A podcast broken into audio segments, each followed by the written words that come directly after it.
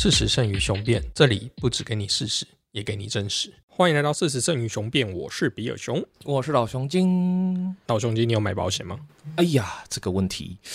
呃，如果你说的是防疫险的话，我去年有买，然后今年就被停保啦。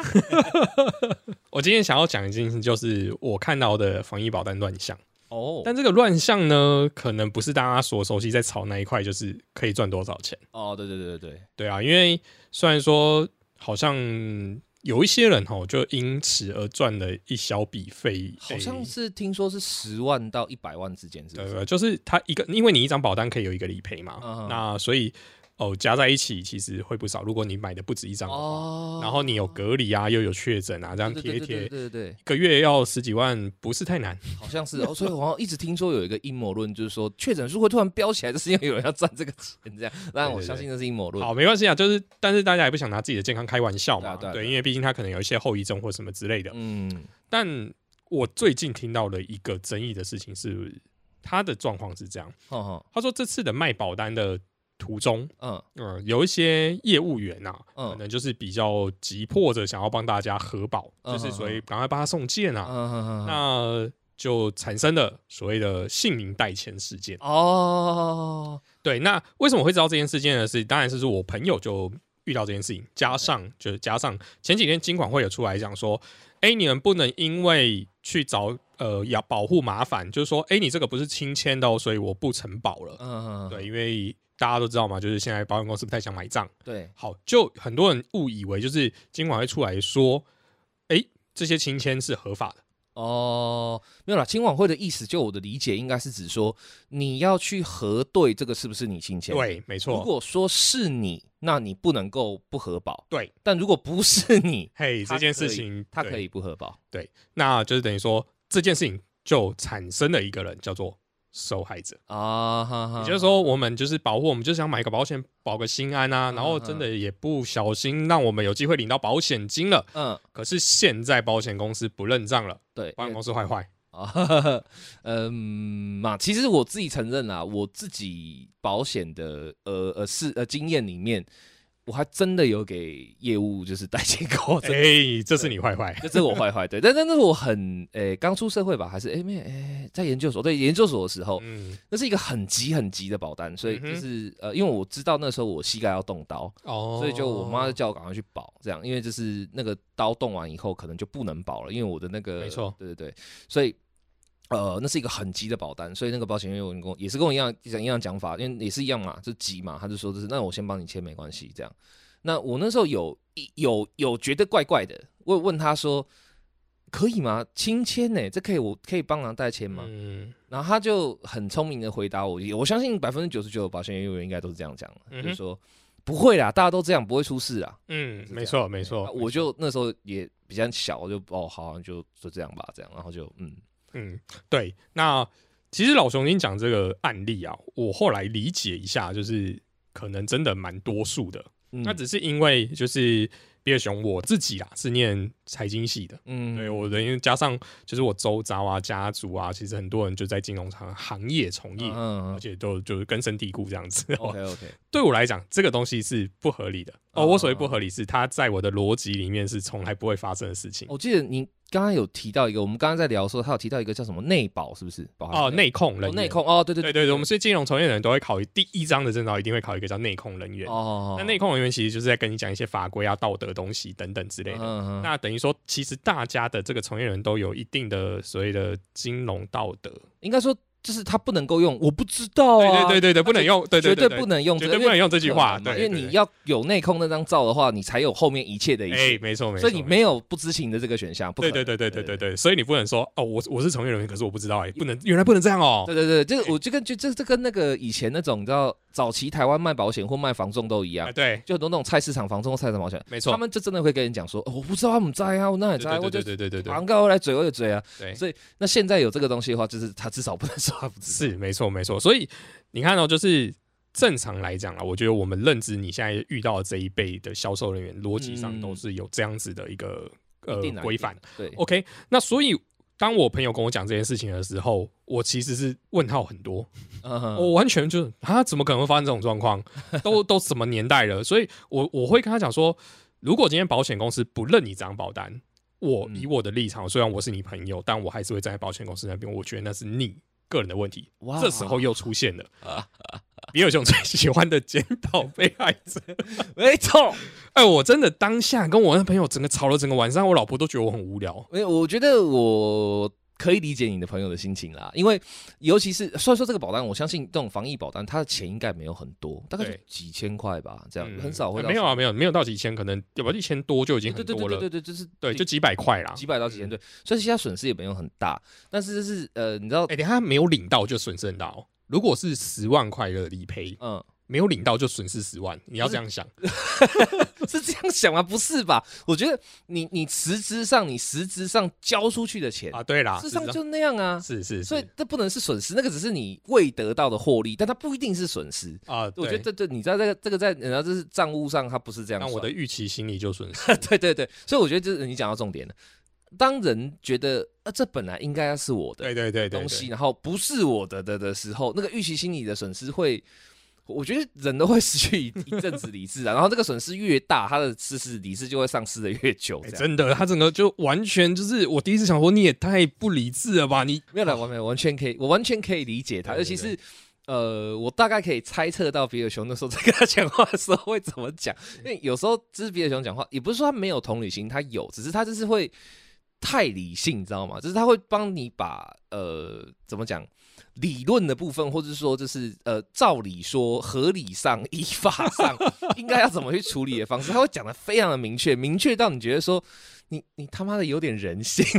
可是你你反过来讲，就是如果假设你是站得住脚的，啊你在法理上或逻辑上都站得住脚，我是一定绝对挺你到底的。不是啊，可是这就是会让人觉得还是在，这你知道，这这已经是损失的人，他心中已经有缺憾，已经有个洞的时候，然后你再一直去倒垃圾，这样。那可是有点斗起来，没啦，开玩笑，那个都可以，我们觉得那个是他个人的问题，或者说那是他情自己情绪的坎。对，但呃，在刚刚比尔熊讲的那个逻辑上哈，就是说，因为他想要去保防疫险，然后他的保单被保险员拐说，哦，我帮你签就好，没事，对对对对给龙安呢不会出代记，对，然后现在他染疫了，然后他想要去申请理赔，然后结果后来保险公司就说，哎，不行，因为你这个单不是你自己亲签的，所以我们不认这个单，这没样错没错。对吗？你看老熊精这样子，呃，用平稳的口气，缓缓的顺着这件事，然后你在荧幕隔这是荧幕听的你，你也许也会觉得啊，就这样，哦，还好吧。那可能损失八百块、九百块、一千块，然后后来还会起啊这样。可是如果你是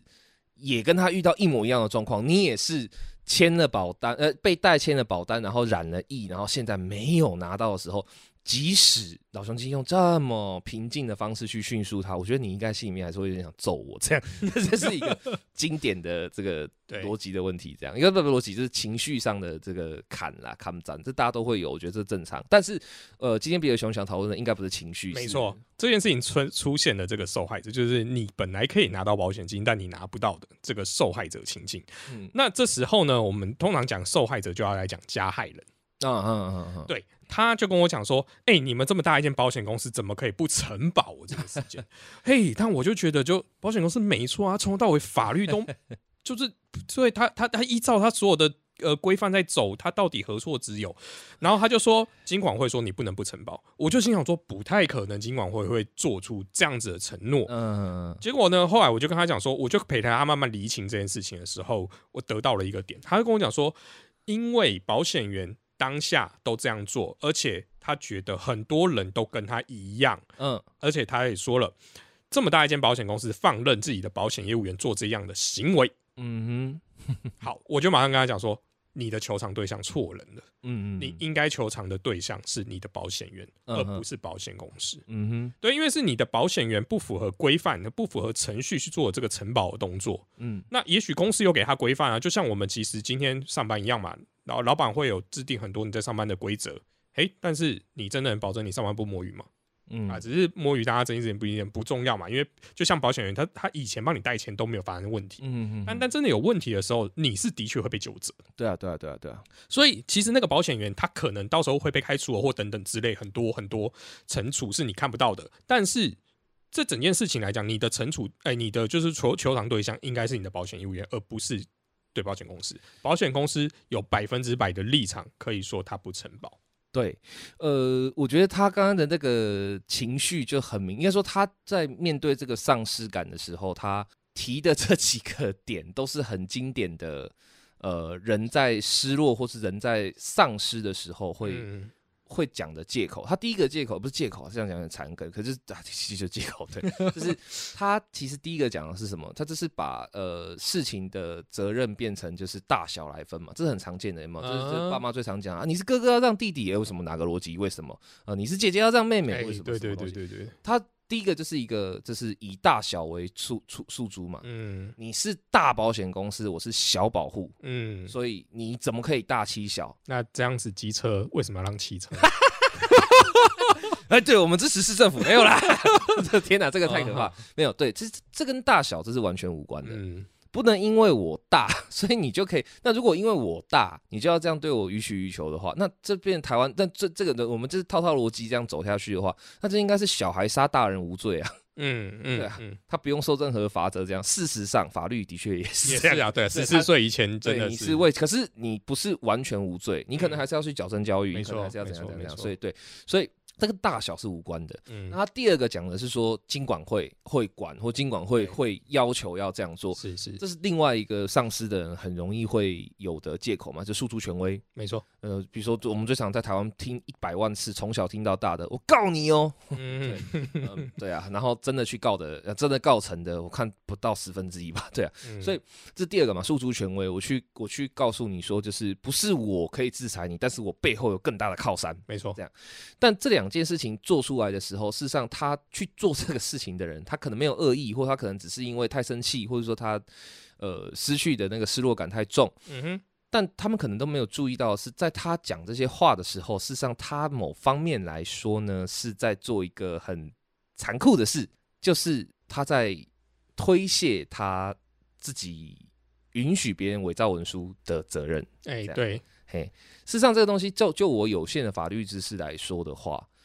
呃，你今天可以去告那个业务员，他伪造文书，没错，没错，他可以。可是这个业务员他如果可以提出证据，说我有要求，我有问你可不可以，然后你说可以的，对。如果他能够提出这个证据的话，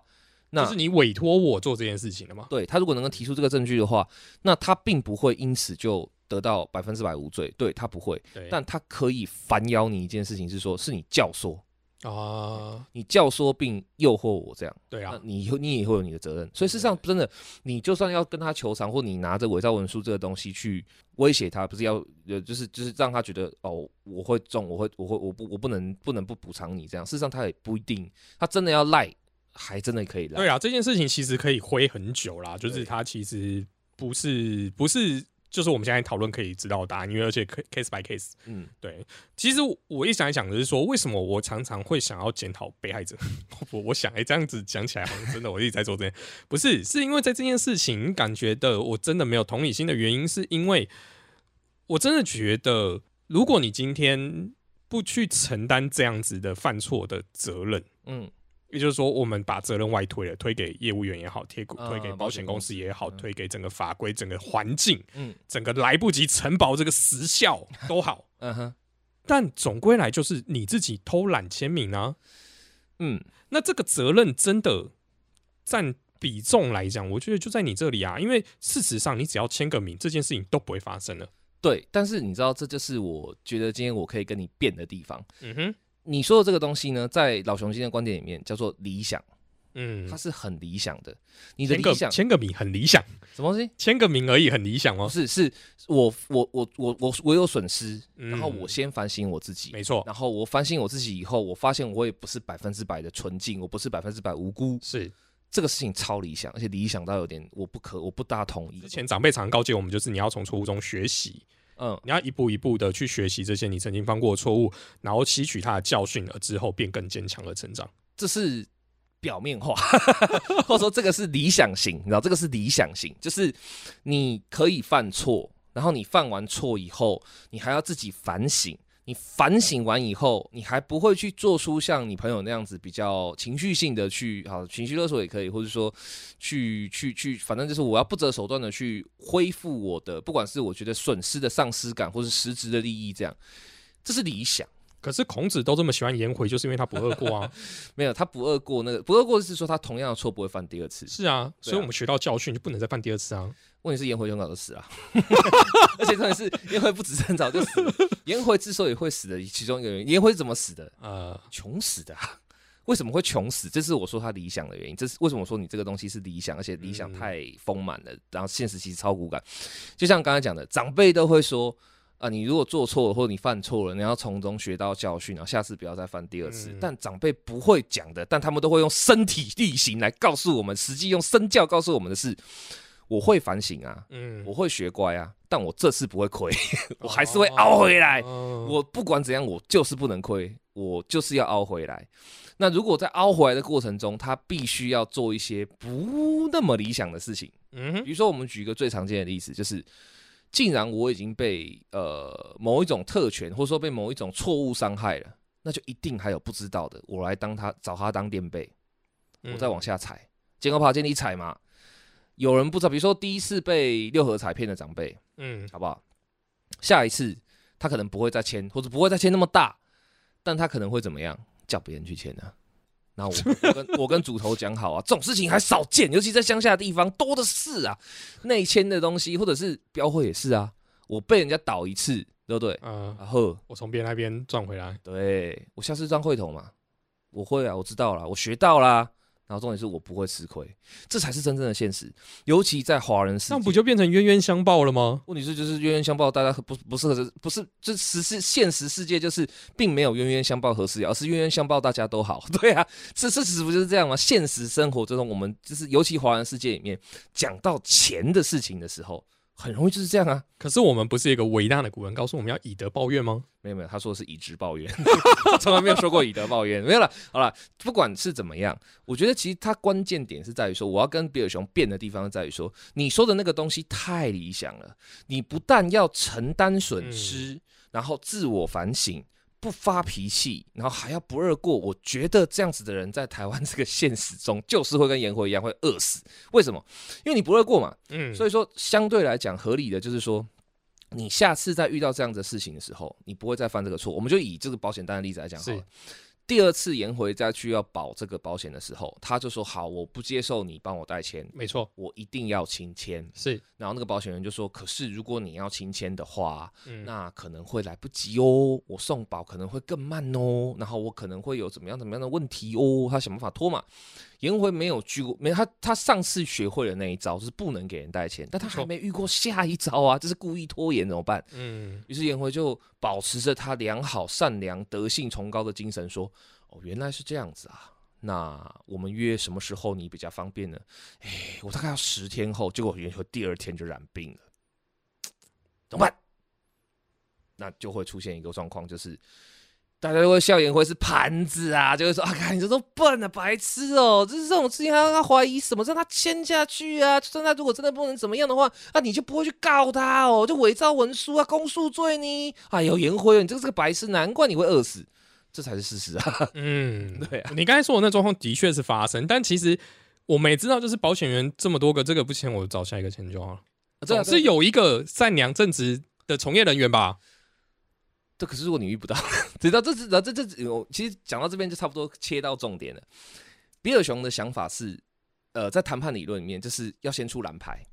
你遇到状况、遇到错误、遇到什么东西，检讨完自己以后，还是要先出蓝牌，因为你要出完蓝牌，你才可以让社会得到持续的现实。对啊，我们要正循环啊！对对对对，那但是我讲的就是社会，事实上就是每个人都很少出蓝牌，很少。你说对，总会找到一个正直的吧？但在找到之前，你就先饿死了，或找到之前，你就被坑完你身上所有的积蓄那就你这样子想的话，如果你们都把这些会出蓝牌的人的生存权剥夺了，当然不会有人再出蓝牌啦。正是如此，说的太对啦。所以，呃，我我觉得我要变跟你说的重点是，呃，不是在于说我我觉得所以出红牌就对了啦。大家就是老练一点，知道吗？古人呃古今中外就是讲不不不不叫做，就是事实胜于雄辩，就是教你变坏。没有啦，就是不是这样子。嗯，就是我同意，我也希望这个世界多数是可以出蓝牌的，但是就是当你面对的现实是在这个场域中，大家出红牌比较多的时候，嗯我觉得你如果今天不幸真的被坑了，就是像或者说你啊，不管是出于自己的不小心，或者说也有自己的责任或什么样部分怎样什么话，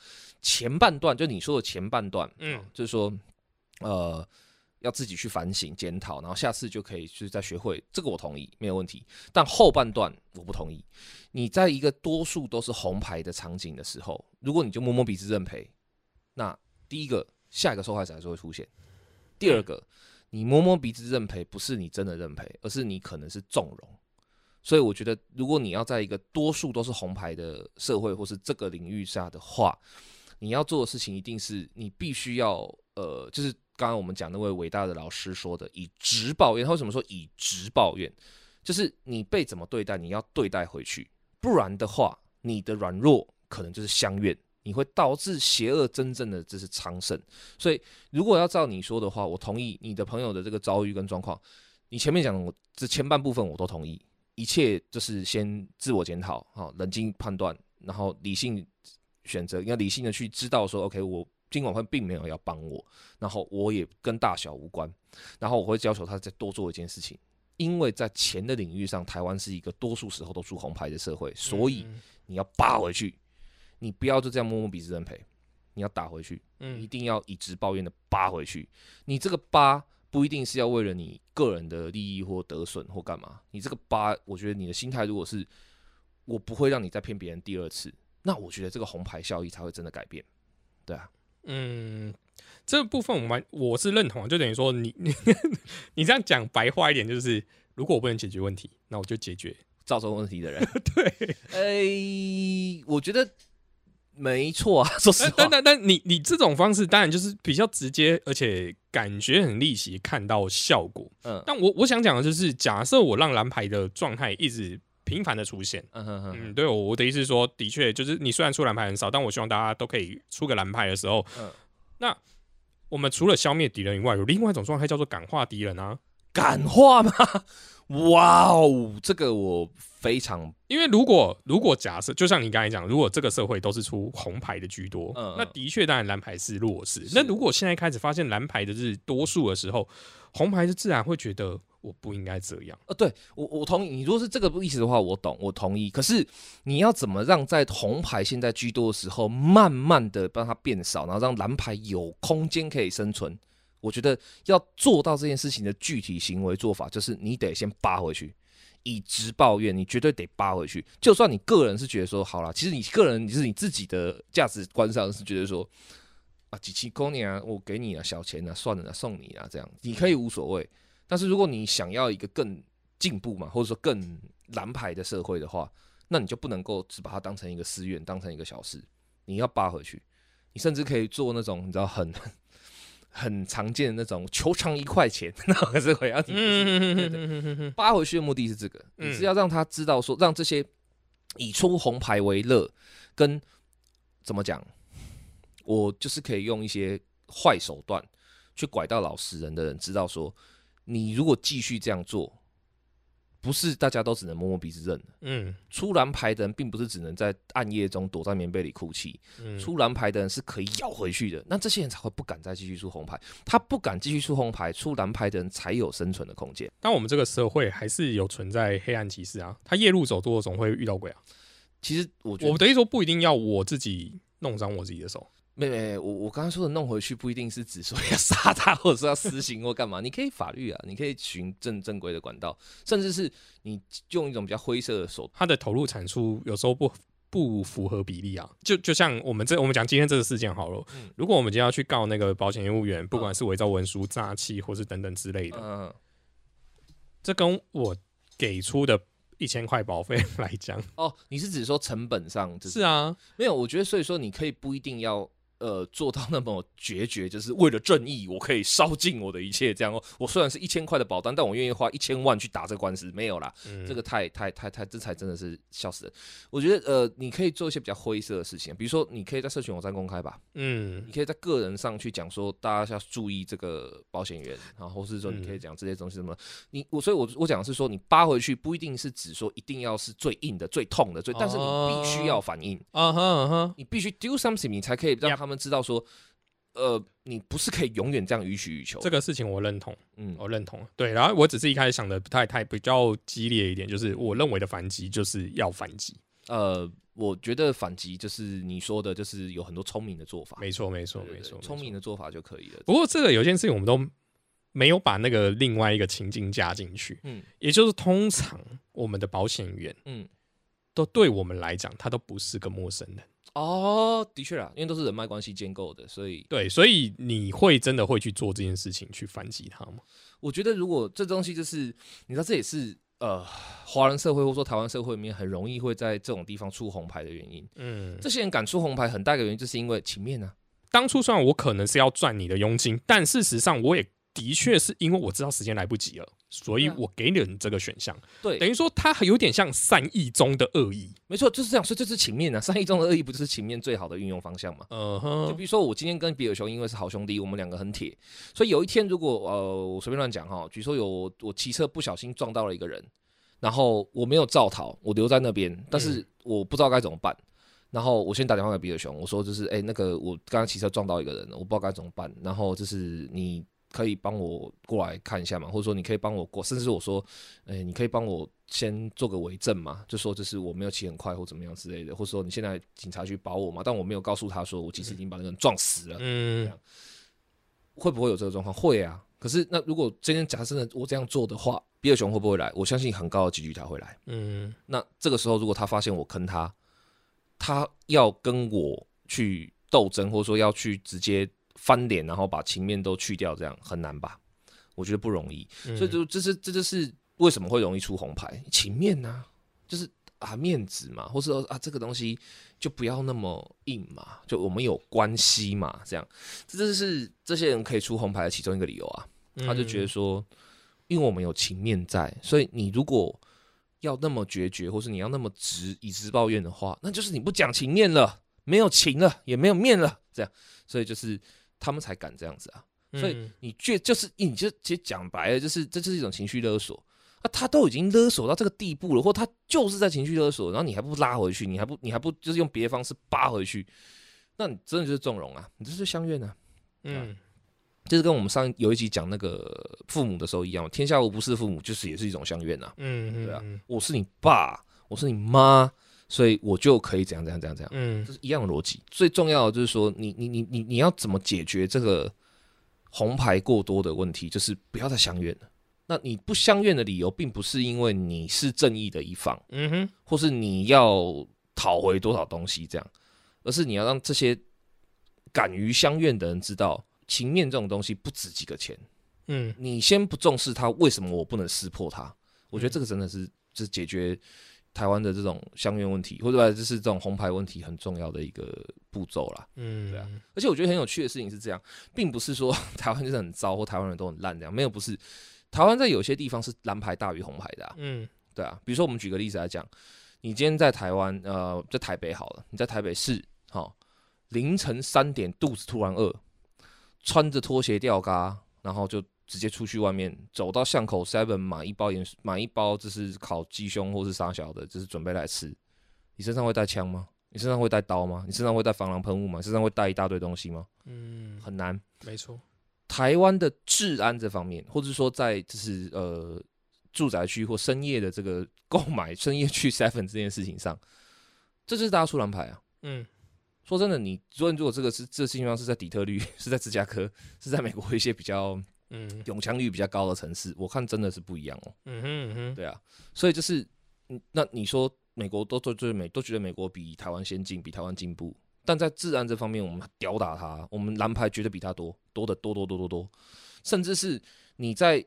就刚才同样的情境，半夜的台北，然后出去找东西吃的时候，你看到一个人走在你身后，嗯你需要恐惧、担心、警戒、害怕的时间，大概很低。嗯大概不大会想到那边去，是对，所以我要这这个地方就是我们蓝牌比红牌多啊。嗯而为什么我们可以蓝牌比红牌多？我觉得很大的一个因素是因为台湾的文化性，在这种呃怎么讲，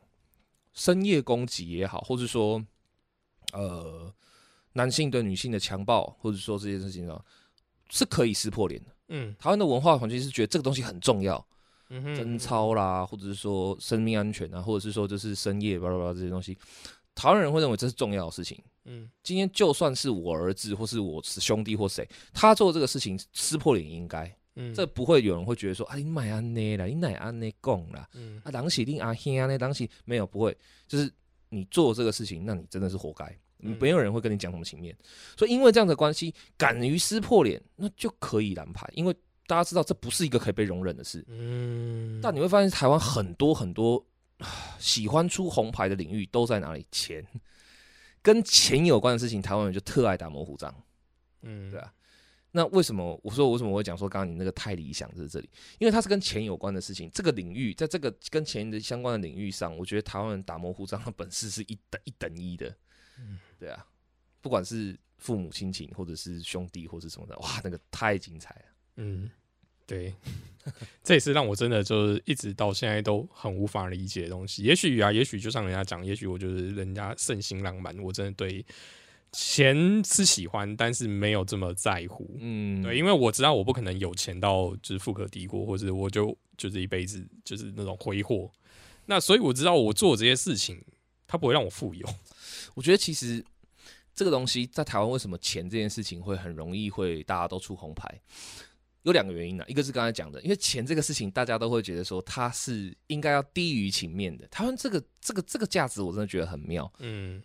如果是犹太人的话，他就会觉得说没有什么事情是比钱就是更重要的。嗯所以情面跟钱比，但废话当然是钱呢、他不会觉得说什么就是爸爸跟儿子要在。台湾人或者华人就会觉得说，哇，这个什么家庭啊，天哪，这还有会觉得有那种哎呦的感觉。嗯犹太人会觉得说，what the fuck，你在说什么天经地义啊，废话嘛。在是父子之前，钱就流动多久了？我跟你父子顶多八十年的时间，你知道钱流动了超过八万年的时间，我为什么会觉得你可以放在一个八万年的东西前面？嗯，这个是人类社会的基本法则，这是所有的我们这个民族这个文化之所以可以源流下来重要的一个原因。你凭什么觉得你可以摆在它前面？所以在这个方面上，反而他们 出单牌，他们觉得很无所谓。嗯对啊，所以就是呃，我觉得第一个就当然就是说，这是台湾人的华人啊，很容易会觉得。呃，情面要放在钱前面，这才是一个君子之所为，这才是一个该有的理想型。这个理想型很不好，我们要尽快把它破坏掉。那另外一个原因是什么？就是为什么台湾在钱这个领域上特容易打模糊仗，非常容易去，嗯、夹夹缠缠不清不楚。我觉得还有一个很好玩的原因，是因为台湾人都有一个普遍的习惯性，会觉得说钱这个东西，对，就像你讲的，贝熊刚刚说的，我也不相信我自己一生会会有什么大富大贵，会变成营业羊啦，会变成是郭台铭之类这种，不可能。但是台湾人会有一个感觉，就是说，正是因为我不可能，我一生都会被钱的事情所困扰。我从年轻到我老，甚至到我死后，我都会被钱困扰。所以我有机会捞，我就一定要捞。所以我觉得这是一个第二个台湾在钱的事情上会容易出红牌，跟容易会打模糊仗的原因，是因为我们永远不够啊。嗯台湾的社会是一个很奇怪的社会，是说，有的时候不是奇怪的社会，就是很奇怪的地方是说，我们永远都一直不断的在追求钱的原因，是因为我们的钱真的永远不够。嗯它体验在房价上，体验在通膨上，体验在即将要崩坏的劳保上，体验在就是可能会不够用的健保上，还有我们永远领不到的国民年金上但这。就是因为你们在出蓝，哎、在出红牌啊。不是，对，没错，这很好玩吧？它的原因是因为大家都出红牌，所以变成这样。是啊，对，所以那你要第一个是，那你要怎么阻止红牌？阻止红牌最好方法就是我刚才讲的，那不要，那就不要再讲情面了，那嗯那就用犹太人那一套，该演就给他演下去，不要再讲情面了。第二个是什么？第二个就是你怎么让他够嘛？会出红牌最大原因就是因为华人都永远觉得钱是会困扰我一生的问题，嗯。我永远永远都怕没钱。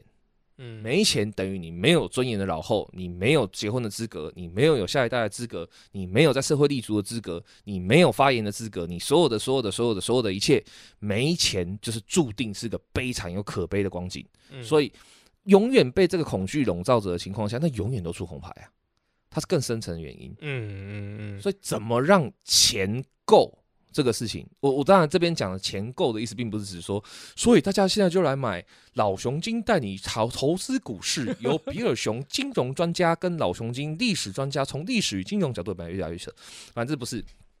我不是要让大家发财，所谓的钱够这件事情，不是让大家发财，而是指说你为什么不能够去相信说，即使我现在的钱没有郭台铭那么多，或是我没有一个固定的资产，我没有一个固定的不动产，但我可以租房子一辈子，嗯，但我可以就是呃，在老后的时候，就是至少拥有基本的呃生命权，嗯我嗯至少不用挨饿受冻，我至少可以有个房子住，我至少可以就是没有子女，但我可以去老人院，我有足够的这些东西，这些东西的足够才真的会让你脱离钱的恐惧。嗯嗯嗯你不知道不不把这些东西弄足，你一天到晚在那边讲说啊，我们要提高薪资，我们要怎样怎样怎样，那只是让那些人就是玩的更凶而已。是啊，我觉得我现在的出牌方式是这样，就是我只要接下来没有牌，你就拿我没辙了。哦，视角不 我的意思就就是说，对啊，因为我就没有让你未来可以再出红牌的机会了，因为除了我结束之后，我就结束了。嗯，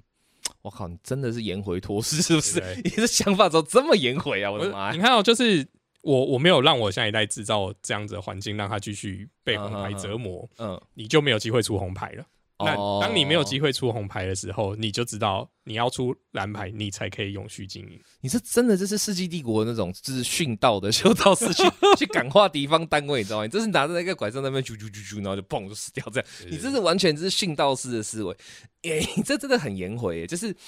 颜回也是这样想啊。颜回之所以可以不二过，他之所以可以就是穷也不改其志，这样他可以就是虽然穷的要死，一天吃一瓢饭喝一瓢水，他就觉得很开心，就是因为他是这样想啊，他觉得说我最坏就是什么都没有嘛，嗯但我没有损失，我没有违背君子之道啊。嗯我还是会让出蓝牌的人继续有信心出蓝牌，嗯然后出红牌的人，哼，你也剥削不到我了，因为我什么都没有了，耶、这样，这个我觉得太理想了啦，这真的太理想。这个每个人都这样想的话，那是意味着是什么？就是永远不会有人去反对出红牌的人，他可以出到爽哎、可是他不一定有机会一直出。就就像讲的，其实我认同的一句话就是：假设如果未来天下要太平，嗯，你一定是从修身开始做。哦哦，对了对了对了，对，如果我们每个人都可以把从修身开始做的时候，那你总有一天是平天下的。啊，我不大同意儒家这个观点。说实话，虽然我很了解儒家“修身齐家治国平天下”这个逻辑或这个进程哈，我觉得它不是一个必然的线性。嗯，很多时候你是可以，这很多平天下的人，，所以所以我刚才只是讲修身而已啊，哦我只停在修身。我希望每个人如果都做好自己，那你怎么解释刘邦？刘邦是一个超级不修身的人啊！你看他是一个超级混蛋、超级不要脸，然后对老婆也不好。哎、对所以就刚才也验证，就是我们这些他平啊他平啊，他平啊，他平啊我。们这些人就是民，哦，我们绝对不会是君，也不会是王。说对了，所以我觉得其实另外一个最后一个，我这小孙今天想讲最后一个结论就是，华人世界之所以会这些不足，刚刚讲这些缺憾、这些不足，其实是因为我们已经太习惯一件事情了，就是特权。嗯只要有足够的特权，不管这个权利来自于钱、来自于选票、来自于 whatever 任何一个东西，只要有足够的特权，他干了坏事，我们就是没辙。呃，我们就是已经认定这个事情了，而这个认定，我觉得就是颜回式的思考或颜回式的逻理路不好的地方。我当然喜欢颜回啦，其实，但是我觉得颜回的东西在现在这个时代要要要把它执行的话，它真的就太相怨了。因为你如果你用都大家都用这种颜回式的方式来思考的话，你要等到这个社会被整个怎么讲，